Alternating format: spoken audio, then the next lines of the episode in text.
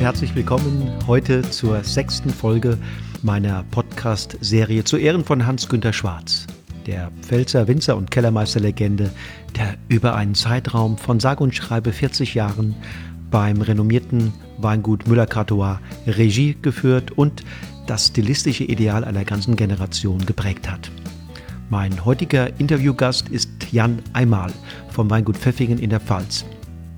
Jan war in den Jahren 1997-98 als Lehrling bei Hans-Günter Schwarz und hat bis auf den heutigen Tag Kontakt zu seinem damaligen Chef gehalten. Sie sehen sich regelmäßig im Rahmen eines regionalen, hochkarätig besetzten Verkostungskreises. Jan Einmal erinnert, dass es sich unter der Regie von Hans-Günter Schwarz um einen relativ streng und logisch organisierten Weinbaubetrieb gehandelt habe, der viel gefordert, aber auch sehr viel gegeben habe. Als Ausbildungsbetrieb sei das Weingut ein Aushängeschild in der damaligen Zeit gewesen und zugleich eine Kaderschmiede für eine ganze Generation junger, engagierter, motivierter Nachwuchswinzer, mehrheitlich sicher aus den besten Betrieben der Region und weit darüber hinaus. Besonders beeindruckt hat den Jan einmal die Liebe und große Sensibilität von Hans-Günter Schwarz für die Natur, die Pflanzen und die Prozesse von Werden und Vergehen, Wachstum und Regeneration.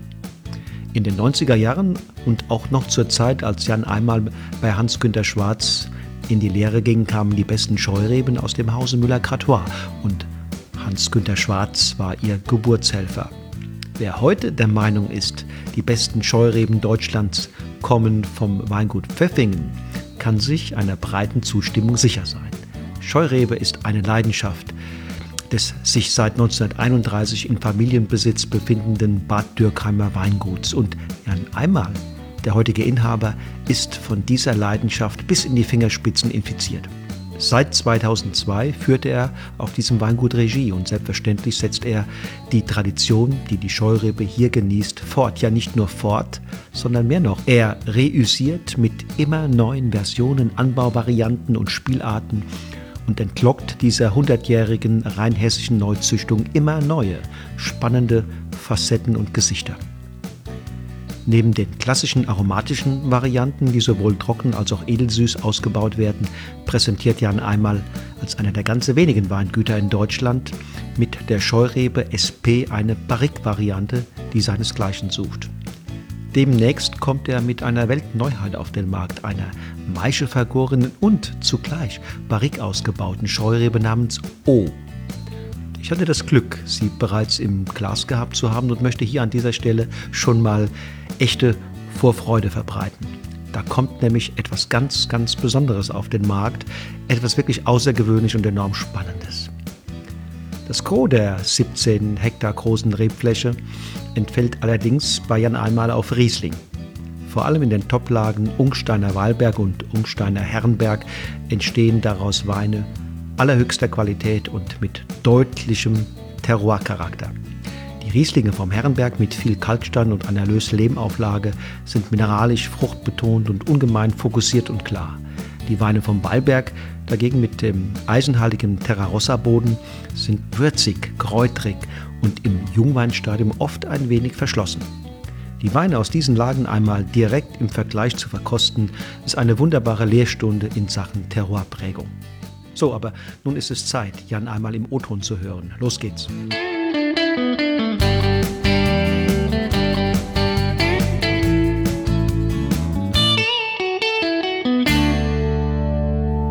So, mein äh, Interviewgast ist heute der, der Jan ähm, Einmal aus äh, der Pfalz. Hallo, hallo Jan. Hallo Wolfgang. Schön, dass du dir Zeit nimmst. Es ist ja ein äh, besonderer Anlass. Wir wollen reden über den ähm, Hans-Günter Schwarz und deine Erfahrungen.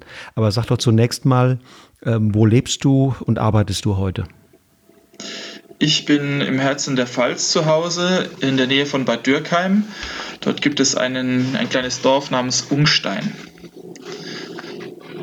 Und da hast du mit deiner Frau zusammen ein, ein Weingut, das Weingut Pfeffing. Ja, wir sind ein Familienbetrieb seit über 300 Jahren und wir betreiben das mit mehreren Generationen. Auch zurzeit sind wir drei Generationen, die hier mitwirken. Meine Kinder sind zwar noch etwas jünger, aber hier und da helfen sie schon aus. Sag mal, ähm, mit welchen unverrückbaren Grundeinstellungen bist du so bei deiner Arbeit als Winzer unterwegs? Ähm, ja, also die Arbeit muss mir natürlich immer viel Spaß machen ähm, und es muss auch eine nachhaltige Arbeit sein. Das ist ein Punkt, der in den letzten Jahren mir immer wichtiger geworden ist, dass ähm, die Dinge, die man anstößt, auch nicht kurzfristige Effekte haben sollen, sondern wirklich langfristige angelegte Aktionen sind oder Maßnahmen im Weinberg, ähm, die dann auch für die nächsten Generationen noch Substanz haben. Und äh, wann warst du bei dem Hans-Günter Schwarz als, als Lehrling? Jetzt muss ich kurz überlegen, es ist schon eine ganze Weile her. Es war 1997, 98 müsste es gewesen sein. Okay. Ja. Und, okay, und hast du heute noch Kontakt zu ihm? Ja, natürlich, ja. Wir haben noch einen Probierkreis äh, mit Jungweinen, an dem er ab und zu noch teilnimmt. Und da sehen wir uns noch ab und zu, ja. Okay, dann hast du ihn wahrscheinlich kürzlich irgendwann sogar nochmal gesprochen. Ja, jetzt aufgrund von Corona war es ein bisschen schwieriger alles, ähm, aber wir sehen uns noch, ja.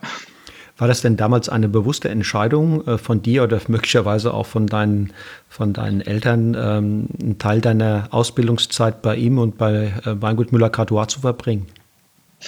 Ja, es war schon eine sehr bewusste Entscheidung. Ähm, es war einer der Aushängeschilder in Sachen Ausbildung in der damaligen Zeit. Man kann schon fast sagen, eine Kaderschmiede.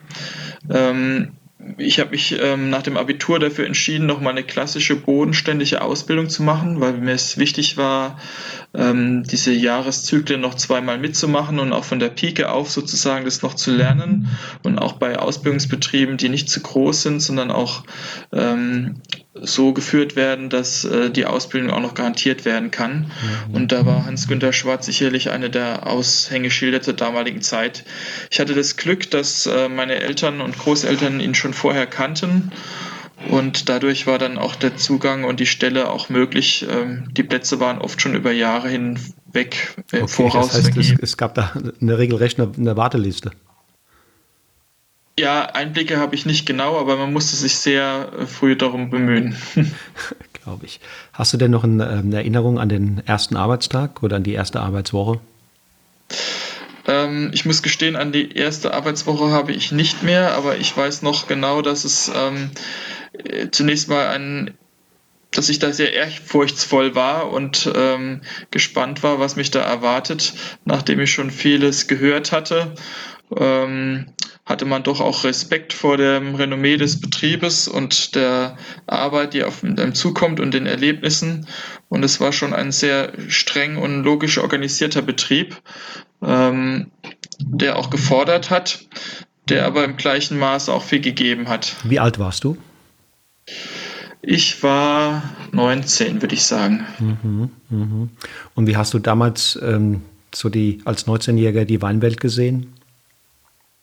Ähm, das war ja noch sehr lokal geprägt. Ich hatte kurz nach dem Abitur zwar die Chance genutzt und war drei Monate in Kalifornien und hatte da schon mal in die große Weinwelt reingeschnuppert.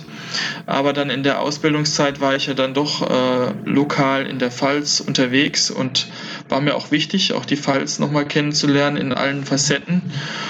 Und ähm, von daher war ich jetzt noch gar nicht so arg vorgeprägt von der Weinbranche.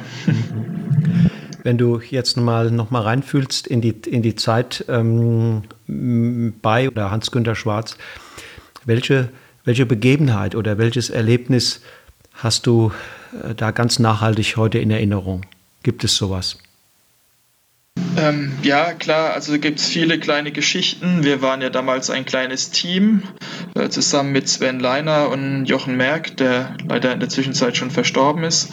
Und wir hatten da ganz gute Zusammenhalt und haben uns toll ergänzt in vielerlei Hinsicht. Und äh, Hans-Günter Schwarz hat uns da viel von seinem Naturverständnis mitgegeben. Ich glaube, das ist vielleicht eine der großen Dinge, die ich von ihm mitgenommen habe. Diese Sensibilität für Ereignisse, für Wachstum der Pflanzen, für Vitalität ähm, dieses ganz Feine an der Natur dran sein und dieses Gespür zu entwickeln für was braucht ein Weinberg, wann muss ich wie auf ihn eingehen. Also ich glaube, das ist äh, schon einer der wesentlichen Punkte, die ich von ihm gelernt habe. Ähm, und er hatte da im Weinberg auch einen Grundsatz, ähm, ähnlich wie auch im Kellerausbau. Im Weinberg hat er immer wieder gesprochen davon, äh, dass die Qualität, die er erzielen will, eigentlich nur durch durch ein Stück weit Quälen kommt. Man muss sich ein bisschen quälen, um äh, letztendlich zu dem Erziel Ergebnis zu kommen, das man sich eigentlich gesteckt hat äh, in Sachen Qualität der Trauben. Also Qualität kommt von Quälen. Das hat er immer so oft benutzt, diesen Ausdruck. Konnte ich damals nicht immer so ganz mit eingehen als junger Mensch. Ähm, aber was der Kern äh, der Aussage stimmt natürlich, dass man mehr Aufwand betreiben muss, wenn man einfach ein Ziel wirklich genau erreichen will. Was hat diesen Menschen angetrieben, was glaubst du? Ah, eine unheimliche Liebe zu dem, was er getan hat, ähm, zu der Natur.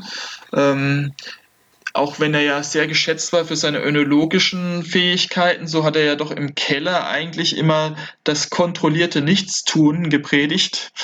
Also ähm, eigentlich nur den Prozess noch begleiten. Für ihn war ganz klar, dass ähm, die Hauptentscheidungen und die Richtlinien für den späteren Wein im Weinberg getroffen werden und da die Grundlagen gelegt werden. Und ähm, das sehe ich heute auch ganz mhm. eindeutig so. Mhm. War er für dich oder für andere die bei ihm gelernt haben, eher Lehrer oder eher Mentor? Äh, definitiv Mentor, ja. Er hat sich, glaube ich, auch nie als Lehrer gesehen, sondern er hat gerne seine Erfahrungen und Weisheiten geteilt. Aber dass er das doziert hätte, äh, das war sicherlich nicht der Fall. Also mehr Unterstützer, Entwickler von, von Fähigkeiten und, und Persönlichkeiten als äh, das klassische Lehrermodell. Ja, genau. Und er hatte da auch ein sehr gutes äh, zwischenmenschliches Fingerspitzengefühl, wie er die einzelnen Charaktere dann auch zusammenbringen musste und sie für die Sache gewinnen konnte. Mhm. Du hast ja eben schon ein paar Andeutungen gemacht. Was glaubst du, was waren so oder was erinnerst du als seine zentralen Botschaften, wenn du mal zum einen den Weinberg betrachtest und zum anderen den Keller? Ja, ich habe es ja, glaube ich, eben schon mal kurz angedeutet. Also diese Akribie im Weinberg, auch ähm, die bewusstes Setzen auf Handarbeit und Handaktionen mit Entblättern, Ausdünnen, äh, Feintuning der Weinberge. Das war manchmal mehr Kosmetik, als dass es vielleicht ähm, von vielen als ernsthafte Maßnahme gesehen wurde. Aber sie hatten, alles kam zusammen. Es waren die kleinen Rädchen, die zusammengeführt haben und die für ihn auch wichtig waren. Und wie gesagt, in der Kellerwirtschaft war es eigentlich so, dass er möglichst wenig tun wollte, aber das kontrolliert. Also das heißt, äh, ein ständiges Überprüfen, äh, Probieren, Kontrollieren äh, der Vergärung und der Weine waren ihm wichtig, ohne groß Einfluss nehmen zu müssen. Und wie erinnerst du die besondere Stilistik der Weine, die er damals ähm, auf Flasche gezogen hat? Ja, das war eine Stilistik, ähm, die sicherlich damals auch prägend war. Das waren sehr, sehr reintönige Weine, oft ein bisschen von der Frucht geprägt. Ähm, jede Sorte hatte ihren eigenen Charakter. Ist ja heute auch nicht immer manchmal so, ähm, aber damals war es ganz präzise herausgearbeitet, dass ein Weißburgunder wirklich nach Weißburgunder schmeckt, ein Grauburgunder nach Grauburgunder und natürlich ein Riesling nach Riesling. Und ähm, sicherlich hat er damals auch einen sehr guten Ruf gehabt für Rislana. Das war ein Steckenpferd und auch Scheurebe, die eher aromatisch ausfallen. Und da war das ein Strauß voller tropischer Früchte, oft gerade im restsüßen Bereich so 10, 15 Jahre vor deiner Zeit bei ihm war das ja sicher noch, sicherlich noch sehr originell und, und ähm, fast einmalig. Aber zu deiner Zeit hat es doch vielleicht schon andere Betriebe gegeben, die auf einem ähnlichen Level unterwegs waren. Ja, mit Sicherheit gab es da ähm, auch andere Betriebe, die qualitativ sehr hochwertig gearbeitet haben und da auch in nichts nachgestanden haben. Aber er war dem Betrieb Müller-Catois schon ein Aushängeschild und etwas Besonderes. Und das haben die Kunden auch gespürt, dass diese Liebe zum Wein und zum Produkt da ist. Und ähm, also das äh, die Weine waren ja ständig ausverkauft und ähm, es gab sozusagen einen regelrechten Run damals und es wurde wirklich äh, schon als Kultweine eingesehen und man war froh, wenn man dann ein paar Fläschchen bekommen hat. Mhm. Und was, ist, was hast du da für deine spätere Zeit als Winzer und Kellermeister mitgenommen? Ja, wir haben ähm, das Glück gehabt, dass er uns zum Mittagstisch immer mal ein Fläschchen hingestellt hat, äh, was wir dann auch mal verkosten durften. Meistens waren es die angebrochenen äh, Flaschen aus der Verkostung des äh, Gutsausschrankes sozusagen, der Probierstube. Und so haben wir dann äh, gemeinsam mit den anderen beiden Azubis viel probiert und diese Weine auch sehr analysiert und haben auch diese Maßnahmen, die wir durchgeführt haben, dann auch genau darauf zurückführen können.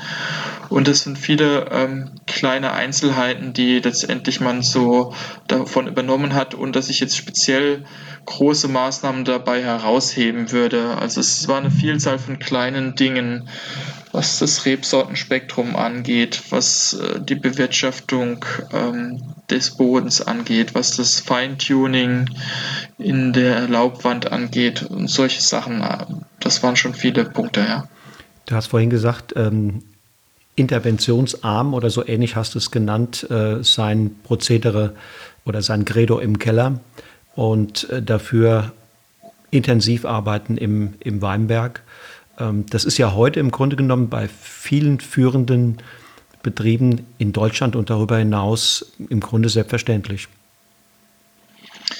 Ja, das ist ein Stück weit selbstverständlich geworden, dass da die Grundlage ähm, getan wird. Es gab zeitlang mal, da hat man eher gemeint, man könnte die Weine dann auch im Keller so tunen, dass man immer das beste Ergebnis erzielt, aber es braucht halt auch eine sehr gute Qualität, um zu einem sehr guten Wein zu kommen. Hat denn der, der Hans-Günter Schwarz neben seiner Rolle als Mentor ähm, äh, als Kellermeister, als, als äh, Weinbergsmanager auch äh, so ein bisschen ja, menschliche Seiten gezeigt. Konnte man ihn auch als Mensch ähm, fassen? Absolut, ja. Also ähm, hat gerne mal den einen oder anderen äh, Witz erzählt äh, meistens so felsig. Ähm, ich bin leider ein furchtbar schlechter Witzemerker, sonst hätte ich mir dann schon einen zurechtgelegt jetzt an der Stelle. Ähm, aber die haben natürlich dann immer so ein bisschen das Eis gebrochen, wenn es drohte zu äh, förmlichen zu steif zu werden. Ähm, genau, und das, das hat ihn immer auch ausgezeichnet, dass er da bodennah war und immer einen lockeren Spruch auf der Zunge hatte und äh, auch ein sehr positiv denkender Mensch war, der immer das Beste draus gemacht hat aus den Situationen. Klingt ja fast so, als hätte er ähm, die, die Azubis und seine Mitarbeiter so ein bisschen auf Augenhöhe, wäre ihnen auf Augenhöhe begegnet. Absolut, ja. Mhm. Also es musste zwar schon ähm, auch nach außen hin natürlich der Schein gewahrt bleiben und der Respekt sollte nie verloren gehen, aber es war ein sehr kameradschaftliches Verhältnis, kann man schon sagen, ja. Und die Meinung von, von dir und von anderen war ihm wichtig? Ja, die hat er durchaus sich auch angehört und ähm, auch darauf zu reagieren gewusst. Ähm, sicherlich nicht alles immer so geteilt, aber doch ähm, offen gewesen für Neues und bis ins hohe Alter jetzt auch immer noch sehr offen für Neues. Ähm, und ähm, das habe ich auch sehr geschätzt an ihm, ja. Hm, wenn du dich erinnerst, meinst du, glaubst du, er war ein glücklicher Mensch in dieser Zeit? Definitiv, ja. seine, äh, seine Beziehung zum, zum Hause Cartois, wie hast du die damals mitbekommen? Ja, ich äh, war, glaube ich, der letzte Jahrgang oder der vorletzte, der noch Ausbildung machen bei ihm durfte, bevor er dann in den Ruhestand gegangen ist.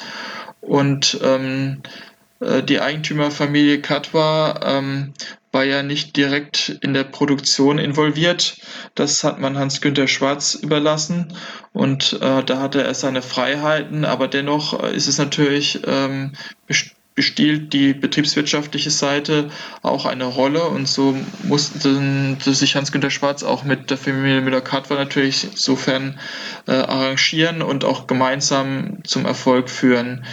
Ähm, und das ist sicherlich äh, da gibt es natürlich Schnittstellen, die müssen sauber abgesprochen sein und funktionieren und das hat es sehr lange Zeit auch sehr, sehr gut. Hm.